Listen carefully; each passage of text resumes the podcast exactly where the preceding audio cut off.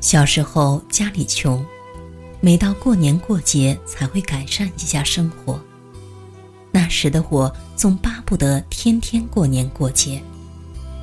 有一年中秋节快到了，爸爸又像往年一样，早早的从集上买了几斤月饼带回家，给姥姥送一包，给爷爷送一包，送到最后只给我们几个小孩子留下一小包解馋。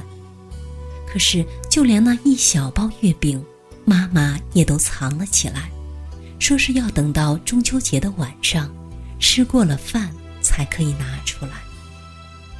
有一天放学回去，我正准备做作业，妈妈让我帮她找根脚针，我找来找去没有找到。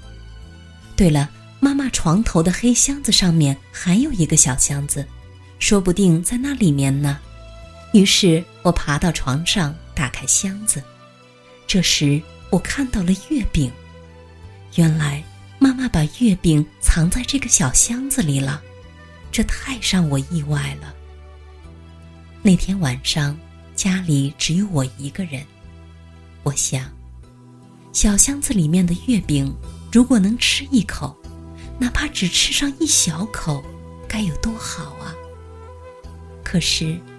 吃，哥哥姐姐的那份肯定就会少一些。要是不吃，月饼却又在不断的诱惑着我。就吃一点点，就吃这一次吧，反正哥哥姐姐比我大，比我吃的月饼多。最后，我终于忍不住了，蹑手蹑脚的走进那个小箱子。那年的中秋节对于我来说已不再那么重要，但是中秋节还是如期而至了。吃过晚饭，又像往年一样，妈妈去拿月饼，我和哥哥姐姐都在等着。咦？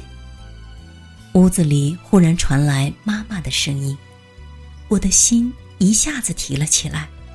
我知道，我一直担心的事情。发生了。妈妈把月饼盒放到院子里的水泥台上，打开来，里面只剩了一个半的月饼。妈妈说：“是不是有老鼠？”但接下来她没有发现任何老鼠啃过的痕迹。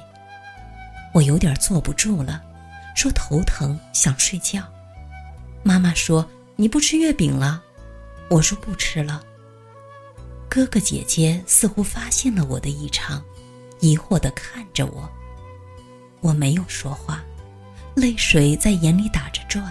我撒脚跑回屋子里，躺在床上，我用被子蒙住头，哭泣着。那天，我第一次知道了什么叫羞愧。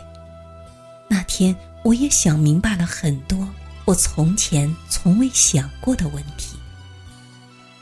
亲情，第一次在我的心底烙下了深深的痕迹。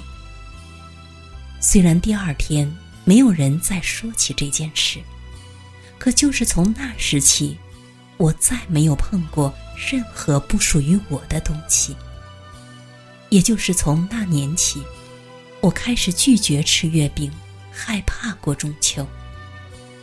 那个中秋节，对一个孩子来说，印象太深了，一辈子都忘不了。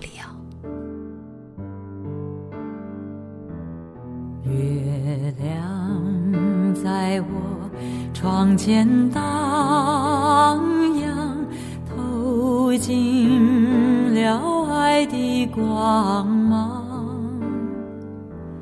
我低头静静地想想，猜不透你心肠，好像今晚月亮一样，